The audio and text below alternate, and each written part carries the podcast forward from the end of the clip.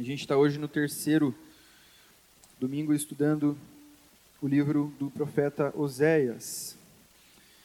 Então, deixa a tua Bíblia aberta aí no capítulo 2. Eu vou fazer uma oração para a gente começar esse momento.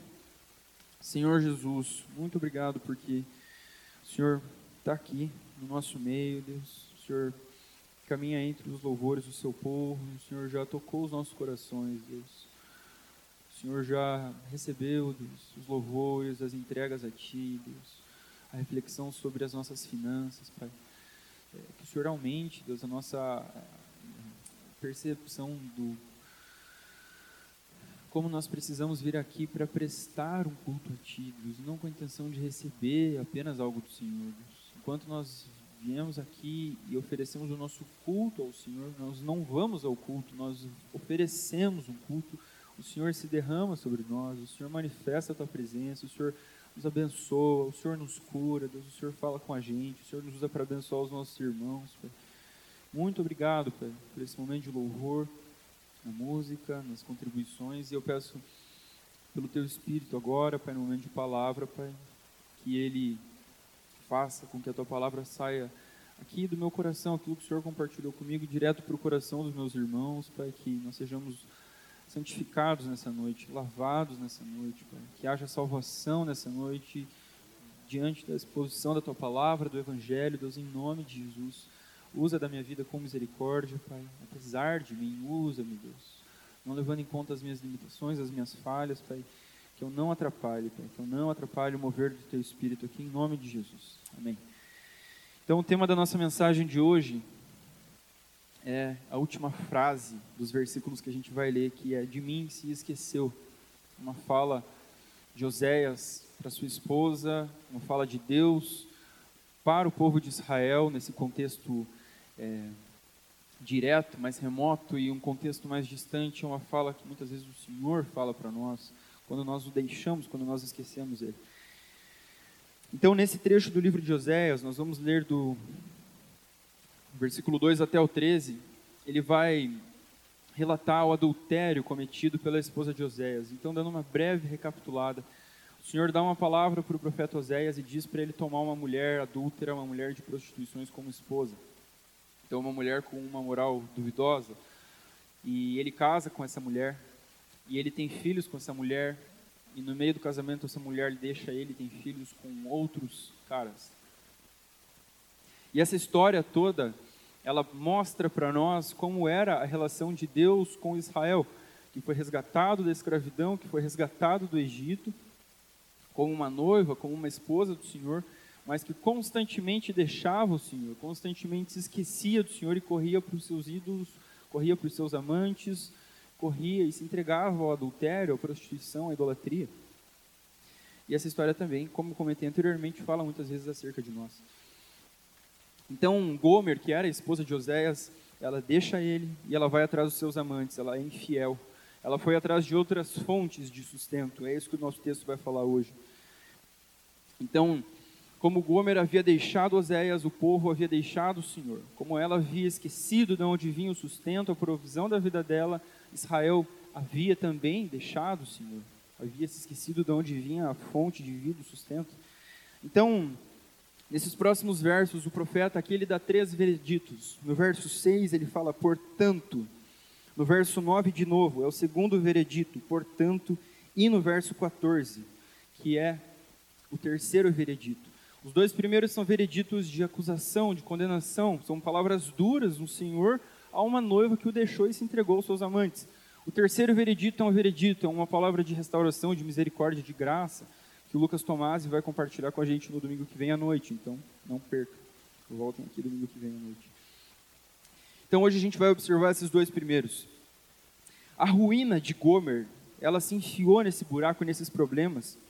E aqui nesse texto, mais especificamente ainda, vai tratar acerca do povo de Israel, que se entregou à idolatria, que se entregou aos falsos deuses. Então, quando Gomer deixa Oséias, ou quando Israel deixa o Senhor e corre atrás de outras fontes de sustento, corre atrás de outros meios para se garantir na vida, abandonando o seu Deus, Israel levanta para si ídolos no coração. Meu Deus não pode mais me satisfazer, ele não pode dar o que eu preciso, então eu vou atrás de outras pessoas. Isso acontece porque Deus parou de sustentar? Deus ficou fraco do dia para a noite? Deus esqueceu da sua esposa? Não. É o tema da nossa mensagem. É a esposa que se esqueceu do seu senhor. E ela pensou, uma ideia brilhante, eu vou deixar ele e eu vou atrás de outros, sendo que eu tenho uma aliança com ele. E isso se aplica a nós também. Mas diferente, por exemplo, de Baal, que era um deus aqui, adorado em idolatria por Israel, nós temos os nossos deuses e os nossos ídolos nos nossos dias. O Tim Keller, no livro Deuses Falsos, ele fala que a gente às vezes tem uma resistência a essa ideia de idolatria, porque a gente pensa, ah, eu não tenho uma imagem de uma santa em casa, ou eu não tenho uma imagem, sei lá, de um, é, um orixá em casa, ou eu não tenho um totem, eu não me prostro diante dele. E o Tim Keller propõe que, não, de fato, na nossa cultura ocidental, dificilmente você vai ter umas coisas assim, como ídolos na nossa casa. Tem, mas assim, o que eu quero dizer é que nós fazemos diversas outras coisas os nossos ídolos. Ele fala uma coisa pesada, é que, por exemplo, acontecia nas culturas antigas de oferecerem os filhos em sacrifícios aos seus ídolos. E ele diz que a gente hoje no Ocidente, nesse capitalismo desenfreado, maluco, a gente faz a mesma coisa. Pais que esquecem das suas famílias e oferecem os seus filhos como um sacrifício em prol do seu trabalho, da sua carreira, da sua profissão. Pensa que negócio pesado, cara.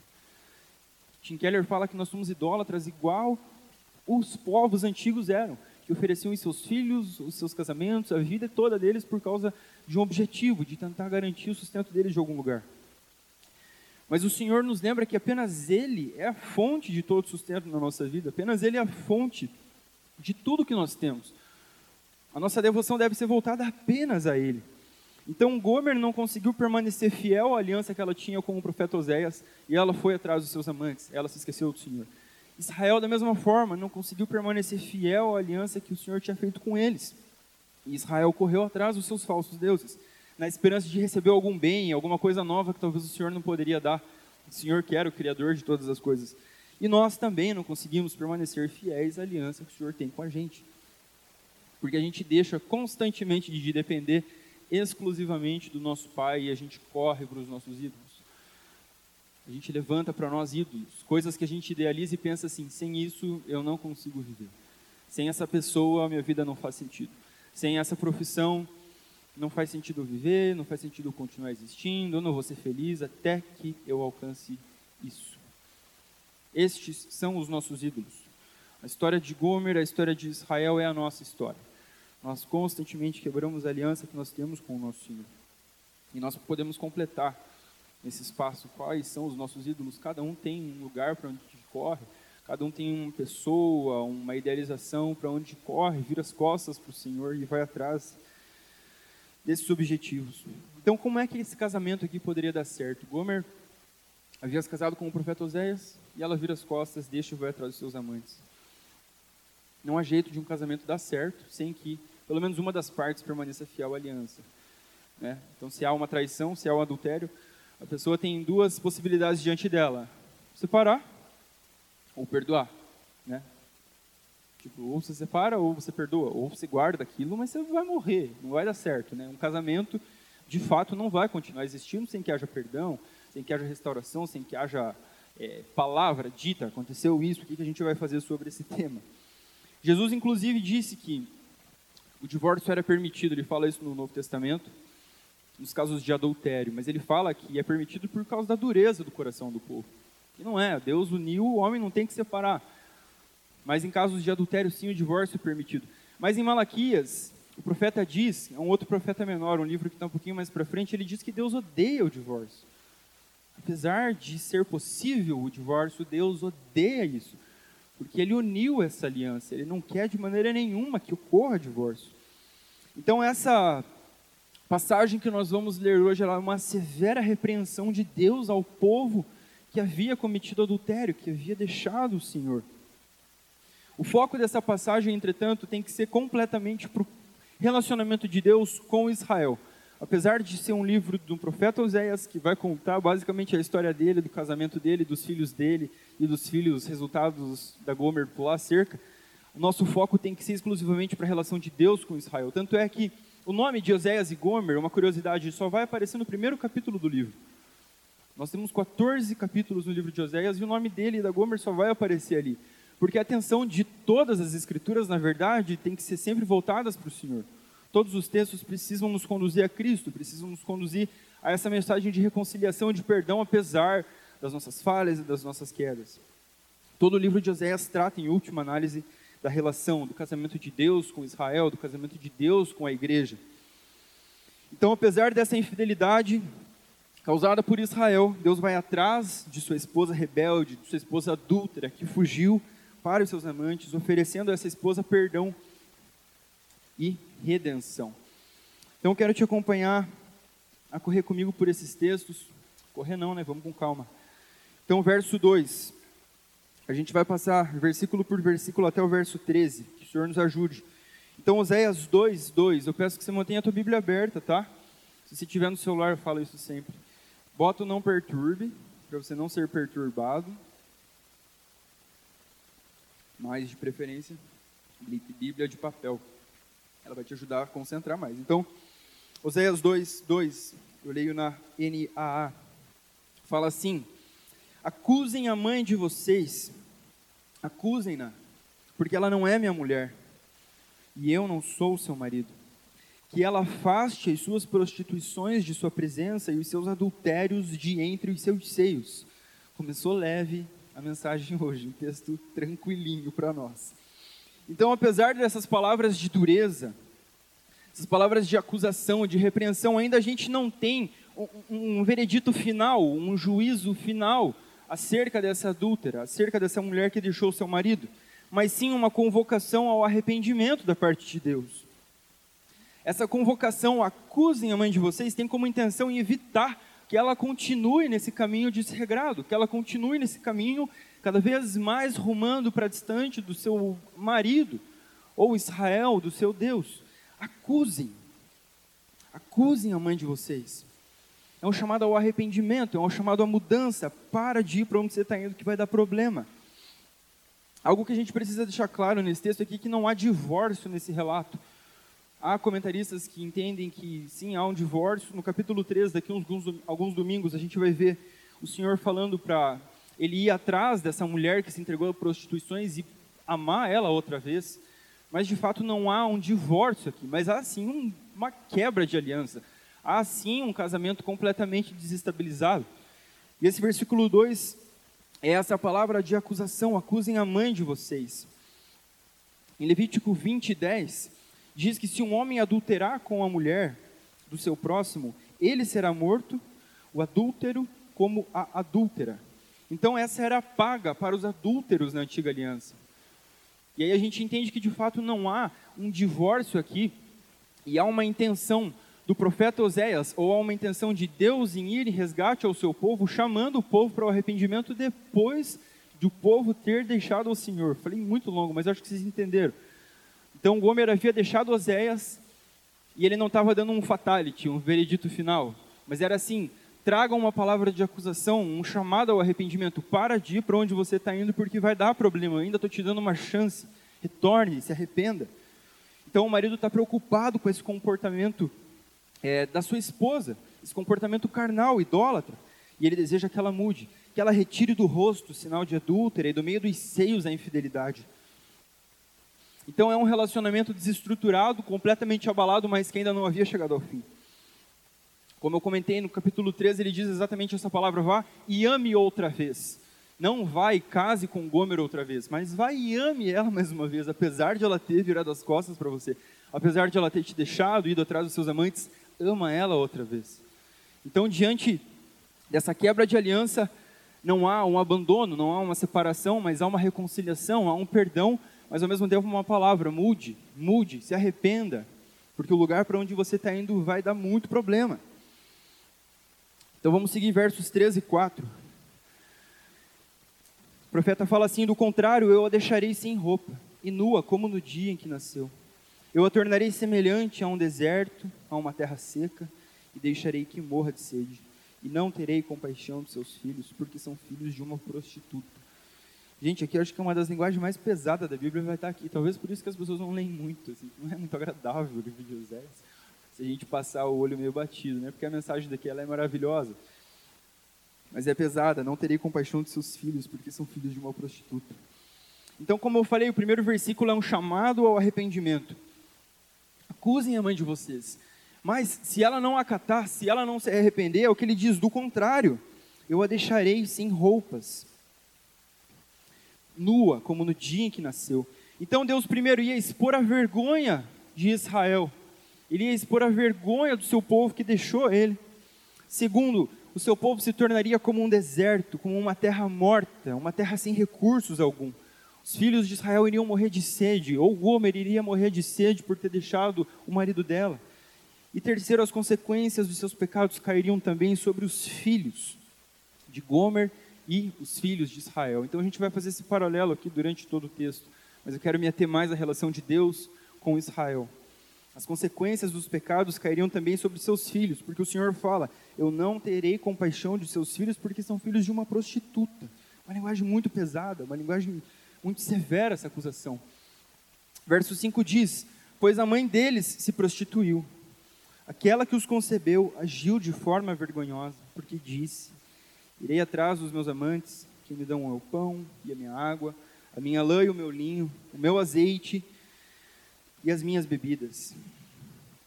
João Calvino fala que, quando ela diz: Irei atrás dos meus amantes, esses amantes eram sim todos os falsos deuses que Israel havia levantado para si. Israel lutou durante toda a sua existência é, com a adoração a falsos deuses. O Senhor falava para eles adorarem apenas a Ele, o único e verdadeiro Deus, mas constantemente eles estavam se entregando, se permitindo contaminar-se, contaminar o culto, o coração deles com esses falsos ídolos. Irei atrás dos meus amantes. Pensando agora para a nossa realidade, nos últimos tempos nós temos falado muito sobre idolatria no nosso meio. No último ano a gente bateu muito nessa tecla, faz muito sentido falar sobre isso no período eleitoral, principalmente, que a gente vê as idolatrias políticas vindo à tona. Hoje de manhã foi falado sobre isso na EBD. O reverendo falou disso no culto. Então é um tema que a gente está minimamente relacionado. Só que aqui nesse texto, Deus vai comparar o pecado da idolatria à prostituição. Parece que o negócio fica mais embaixo. Parece que fica mais pesado pensar em idolatria. Não é meramente idolatrar um político, idolatrar um sistema de governo, idolatrar seja lá o que for, mas é tipo assim, se prostituir. Eu sou Deus, eu tenho tudo que vocês precisam. Eu sou amado da vida de vocês, vocês viram as costas constantemente para mim, para se voltar aos seus falsos deuses. Isso é prostituição, nós temos uma aliança com o nosso Senhor. E a gente faz isso constantemente. Será que a gente tem vivido como uma noiva adúltera? Será que a gente tem vivido como uma prostituta? Que coisa horrível, que coisa pesada. Nós temos deixado o nosso Senhor para trás, esquecido dele, corrido, em velocidade aos nossos falsos deuses. Nós sabemos que as consequências de deixar o Senhor foram severas, elas acarretaram na invasão da Assíria. Alguns anos depois aqui do relato que nós estamos lendo, a Assíria vem e toma o reino do norte e arrebenta com todo Israel, arrebenta com o reino do norte, a ponto de o reino do norte nunca mais existir da forma que era antes. Essa foi a paga, esse foi o castigo por eles terem deixado o Senhor, por eles terem esquecido do seu Deus.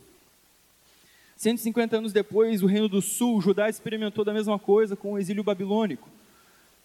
E não foi por falta de acusação, não foi por falta de lembrança. O Senhor constantemente estava falando: voltem-se para mim, se arrependam, eu tenho tudo o que vocês precisam. Vocês não precisam correr atrás de nada, absolutamente nada. Eu sou o Deus de vocês, eu sou o marido de vocês, eu vou prover, eu vou sustentar vocês. O Senhor tem ciúme do seu povo, ele não tolera rivais.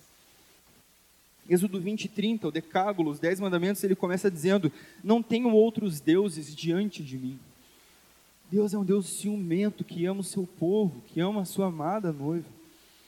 Mas ela diz: Irei atrás dos meus amantes, que me dão o meu pão, que me dão a minha água, a minha lã e o meu linho, o meu azeite, que me dão as minhas bebidas. Como eu falei, o Calvino disse que esses meus amantes fazem uma referência aos falsos deuses, e mais especificamente a Baal, que é um deus pagão cujo culto foi introduzido no meio do povo de Israel há umas cinco ou seis gerações anteriores de rei, pelo rei Acabe. Talvez vocês lembram da história, uma história muito doida.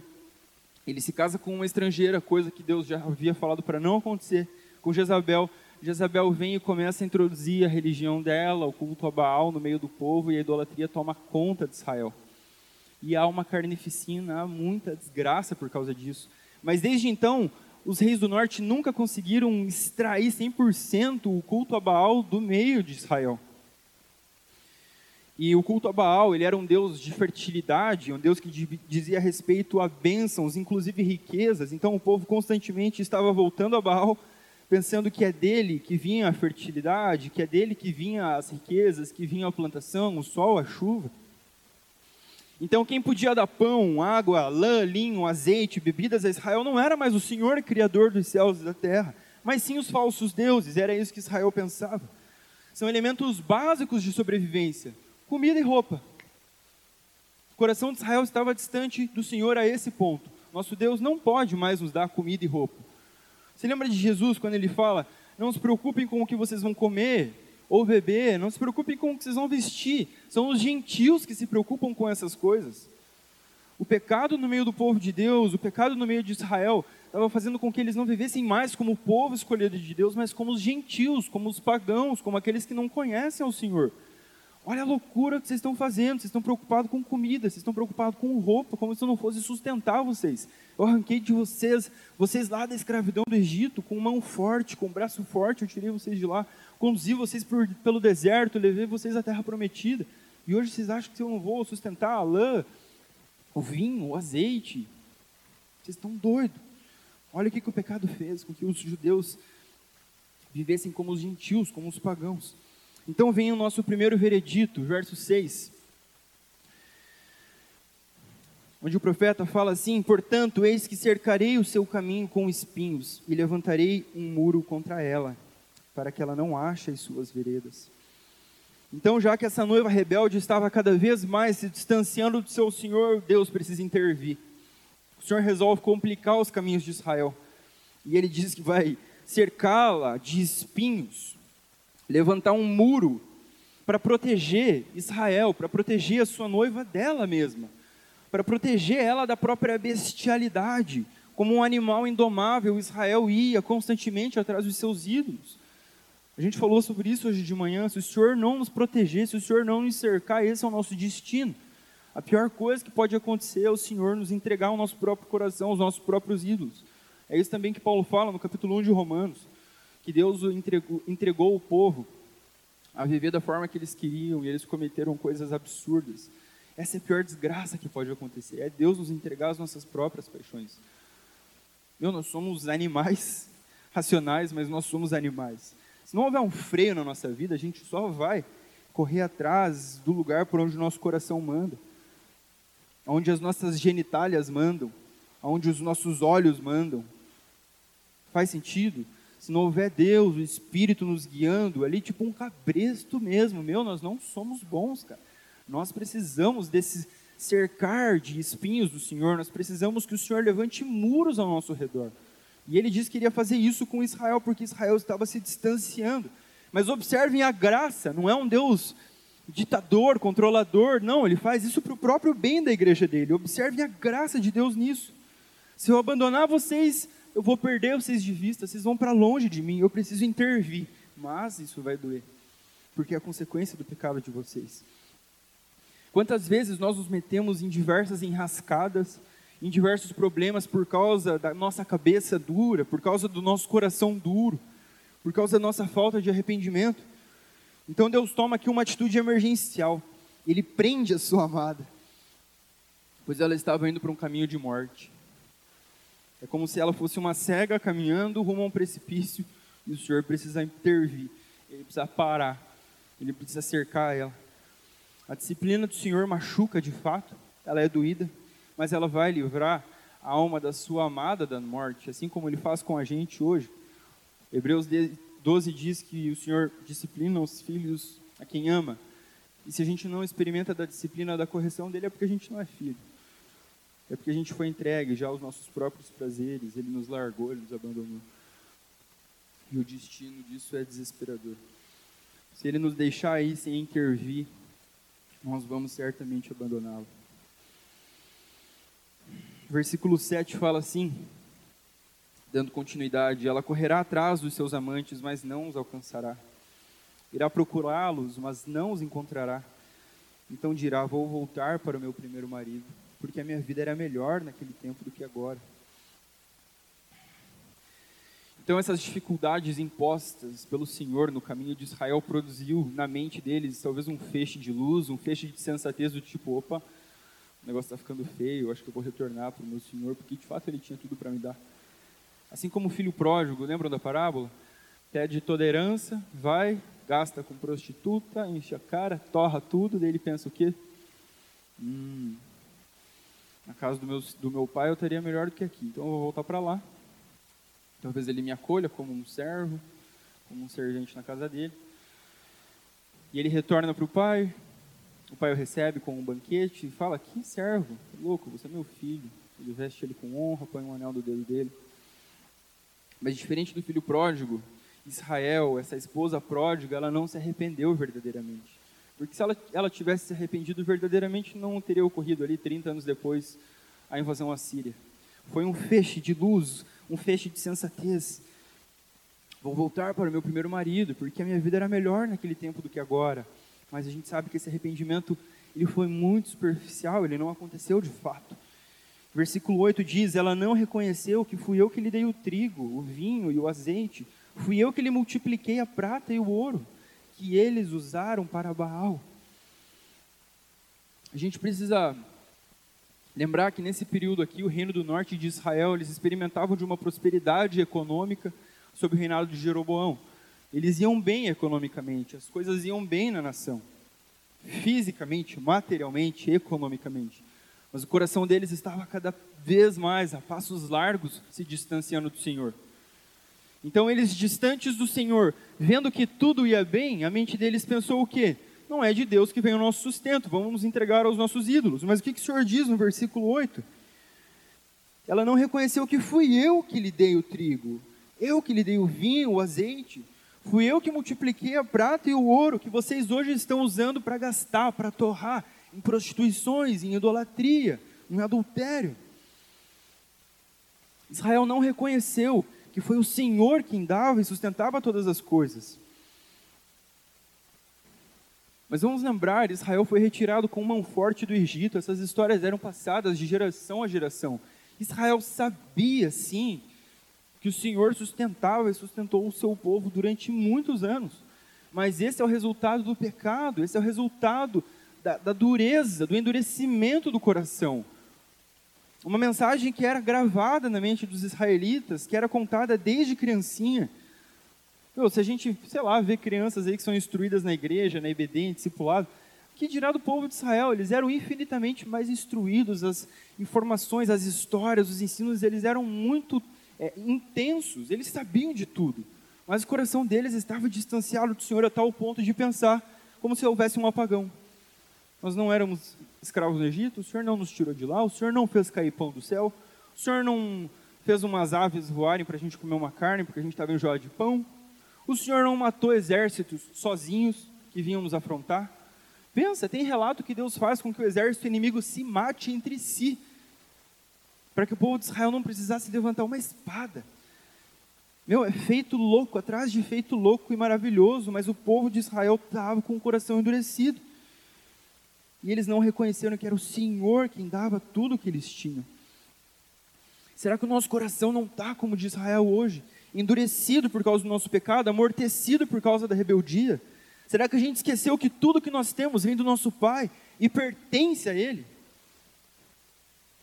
O mundo é do Senhor, a terra é do Senhor, toda a plenitude é dele. Reconhecer que é Deus que nos dá o trigo, o vinho, o azeite, a prata e o ouro, nos ensina a lidar com os recursos. E como?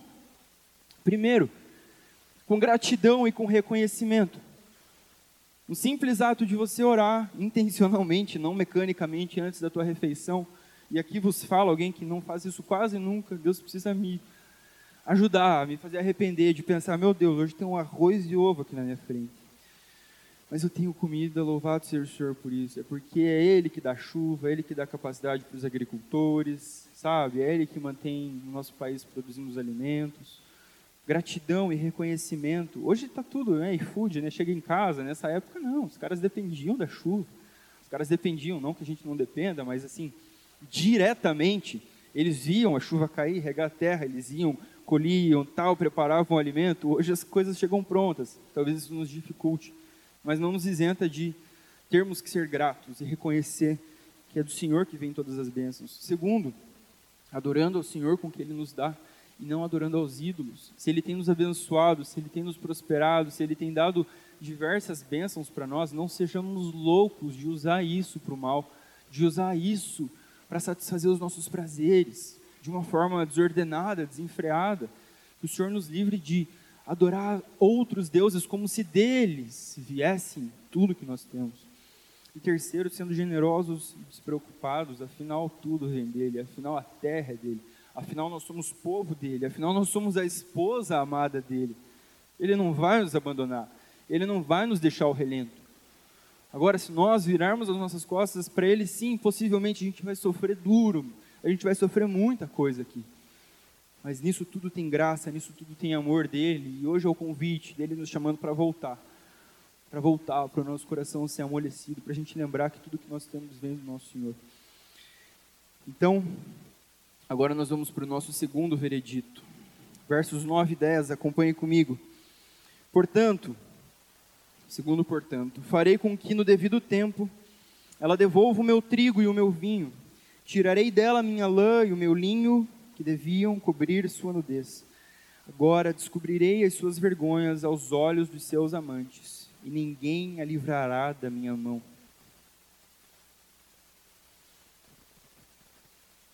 Observem a ênfase que o Senhor dá. Ele diz quatro vezes: O meu trigo, o meu vinho, a minha lã e o meu linho. Israel estava achando que essas coisas não pertenciam ao Senhor, que pertencia a eles, ou que talvez viesse de outros deuses. Mas o Senhor é enfático: é meu trigo, é meu vinho, tudo que vocês têm é meu. E vocês estão usando isso para fazer um mal. Então o versículo 10 diz: Eu descobrirei as suas vergonhas aos olhos dos seus amantes.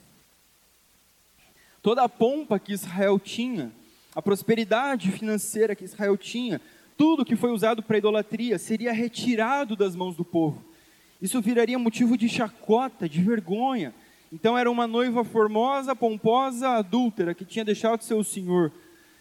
Como ele diz no início, né, retire a prostituição da sua face, os adornos, é, as marcas de entre os seus seios. Pensa literalmente como uma prostituta, se produz para atrair é, seus clientes. Israel estava assim, toda adornada, cheirosa, só que o coração podre por dentro, o coração distante do Senhor, pensando que tudo que eles tinham era deles.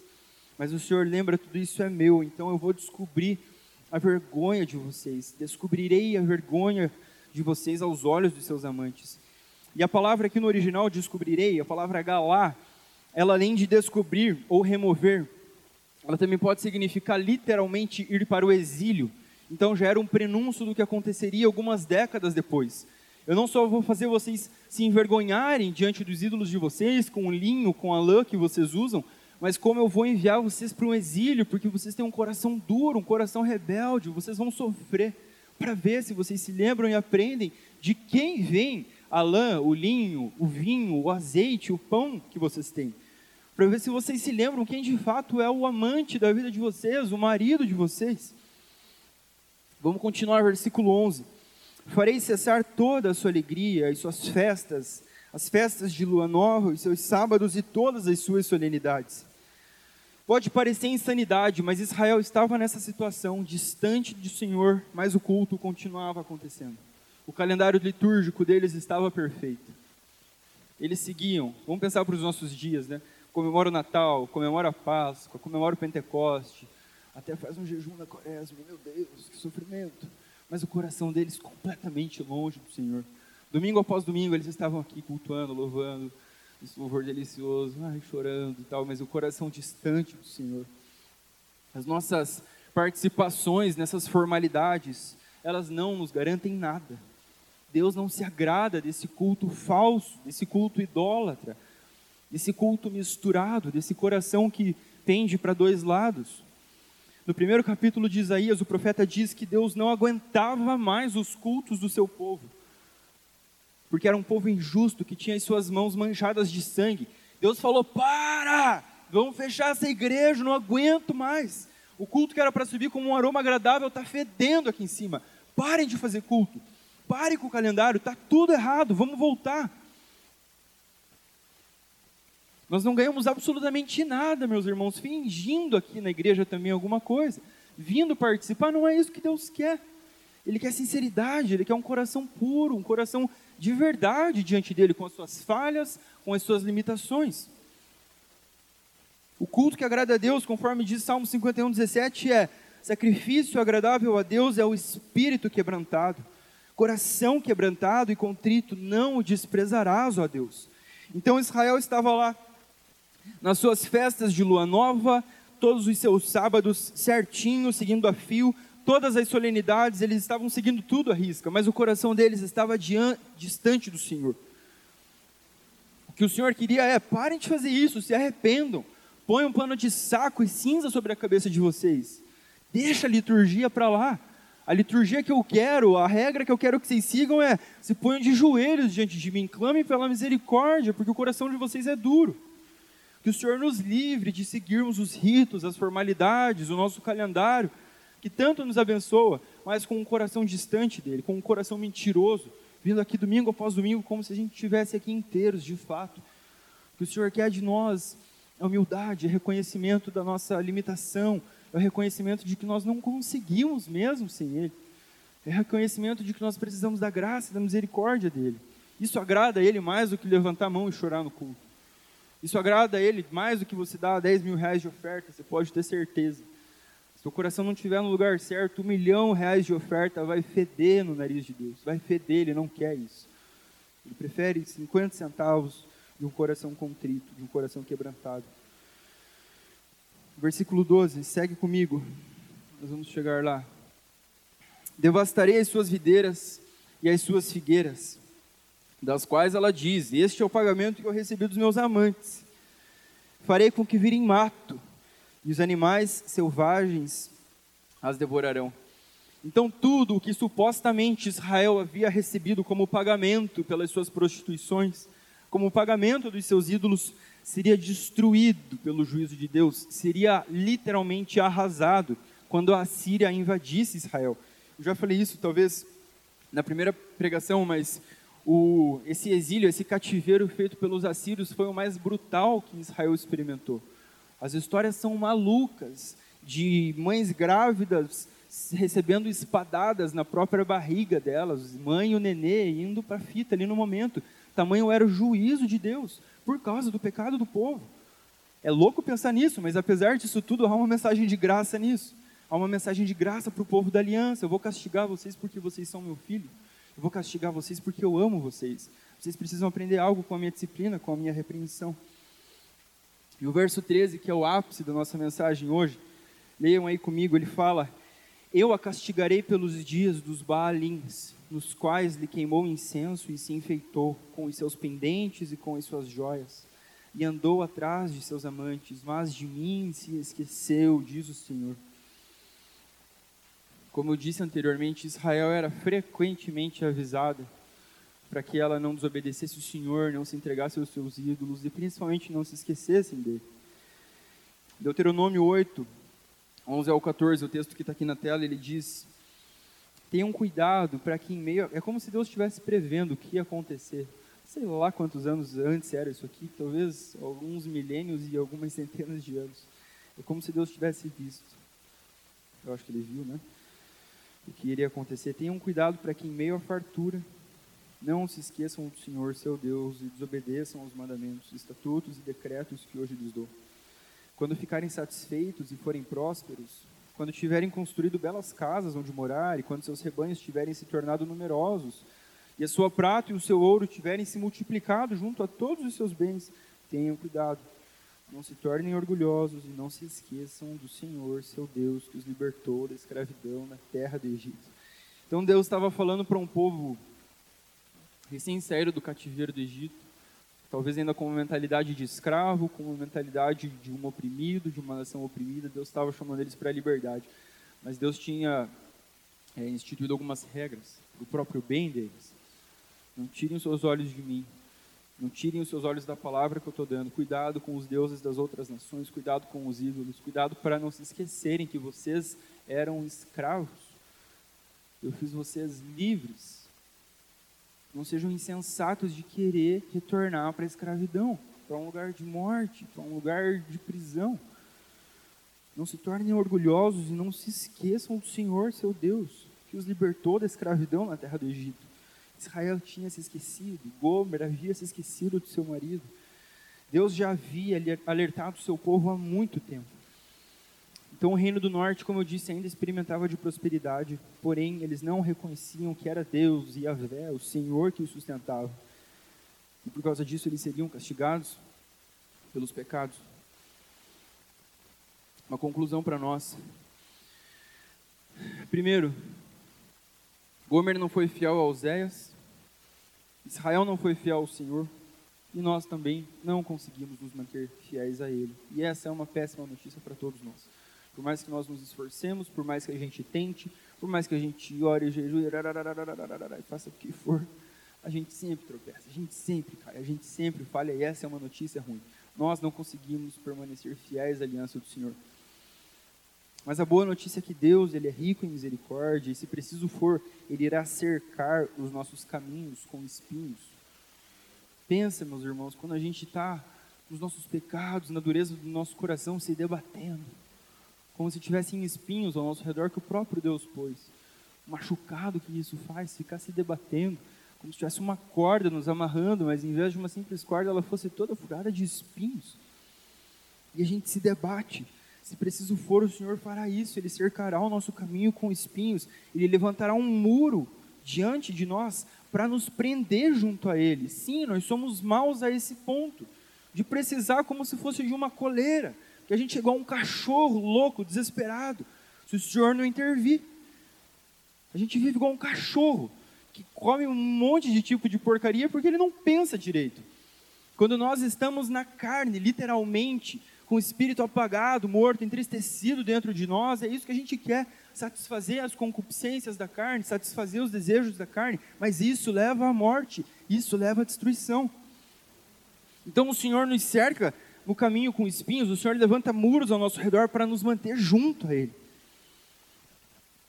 Eu quero ler um texto, então corre comigo, Tito, texto que foi pregado hoje de manhã, que faz muito sentido com o que a gente está falando aqui. É uma carta bem pequenininha, está lá no final, depois de 1 e 2 Timóteo. Tito 2. Faz sentido com a conclusão aqui do nosso nossa reflexão, do nosso sermão. Tito 2, a partir do 11, fala assim: Porque a graça de Deus se manifestou trazendo salvação a todos. Ela nos educa para que, renegadas a impiedade e as paixões mundanas, vivamos neste mundo de forma sensata, justa e piedosa. É a graça de Deus que nos educa. É a graça de Deus que trouxe salvação a nós, que nos educa para que a gente deixe para trás a impiedade, para que a gente deixe para trás as paixões mundanas e nos voltemos ao nosso Senhor. E que a gente continue permanecendo no caminho dele em obediência, na dependência do Espírito, com arrependimento constante, porque nós vamos tropeçar constantemente. Deus dará um jeito de nos atrair a si, meus irmãos. Ele dará um jeito de nos manter presos a Ele, juntos a Ele. Mesmo que seja pela dor, pela dor dos espinhos, ou pela vergonha da nossa nudez, como aconteceu com Gomer, como aconteceu com Israel. Mesmo que seja até pela morte, se necessário. O Senhor tem morte, tem prazer na morte dos seus santos. E tem alguns, às vezes, que eu fico imaginando Deus olhando do céu, do tipo, meu filho, vou te puxar logo porque você está sofrendo demais aí, porque você é muito cabeçudo. Então eu vou te puxar para mim porque eu te amo muito. Não aguento ver você sofrer mais. Para nós aqui, que estamos ainda no tempo, é doído, é duro ver o irmão partir. Mas pensa que ele vai experimentar do gozo eterno, como o Ian comentou. Meu Deus, não tem nada melhor do que isso. Não lutar mais com os pecados, não precisar mais de espinho ao nosso redor, não precisar mais de muros para nos cercar, porque a gente vai estar eternamente com o nosso amado. O pecado não vai ter mais influência sobre nós.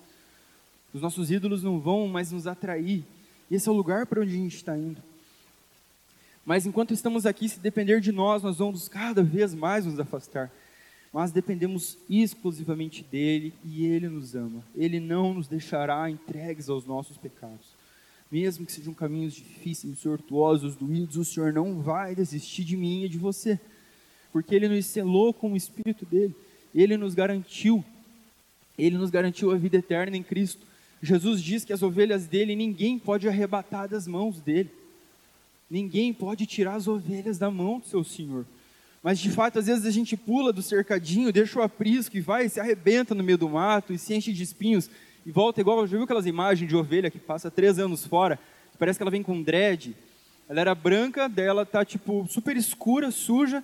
A lã tá desse tamanho, tudo arrebentada. E o pastor faz o quê? Vai lá, quebra a perna dela para ela não fugir mais. Ele vai, tosa tal. É um processo doído. Precisava, ovelhinha? Não precisava. Não precisava. Mas o Senhor é o nosso bom pastor que vai atrás da ovelha que se perde, que vai, nos chama e hoje ele nos lembra disso. Então ele quer restaurar o nosso amor por ele, ele quer restaurar essa relação quebrada, essa relação, esse casamento em que nós não conseguimos ser fiéis. E o que nos manterá firmes nessa aliança é pesado, né? Pensando na severidade do Senhor, no relacionamento dele com Israel. Mas, de fato, a gente tem que chegar a essa conclusão, né? de olhar e falar: eu não consigo. É aí que a salvação começa a trabalhar na nossa vida, né? Tipo, Senhor, eu não consigo, faça alguma coisa. Se depender de mim, eu vou sumir. O que nos manterá firmes na aliança é a nossa fé no Senhor Jesus Cristo, que é Ele próprio que coloca no nosso coração. E o nosso constante arrependimento fé e arrependimento, elas não são exclusivas para o novo nascimento, para a nossa conversão, não, a gente precisa todo dia disso. De fé e de arrependimento, de fé e de arrependimento. Senhor, eu te deixei hoje, eu fui atrás dos meus ídolos. Senhor, eu me entreguei às paixões é, é, desordenadas da minha carne, Senhor. Eu me entreguei à lascívia, eu deixei os meus olhos olharem tudo e desejarem tudo, Senhor. Eu me afundei na bebida, achando que talvez isso ia me trazer algum alívio. Sei lá, ser completa seja qual for o calo do seu pé. Mas todo dia nós voltarmos para Ele e pedirmos: tem misericórdia de mim, filho de Davi, me ajuda.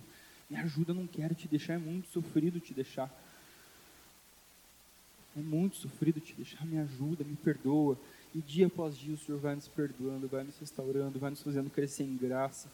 O Espírito vai nos santificando, a gente se alimenta da palavra, a gente tem união, comunhão uns com os outros. Meus irmãos, sim, é possível vencermos os nossos pecados.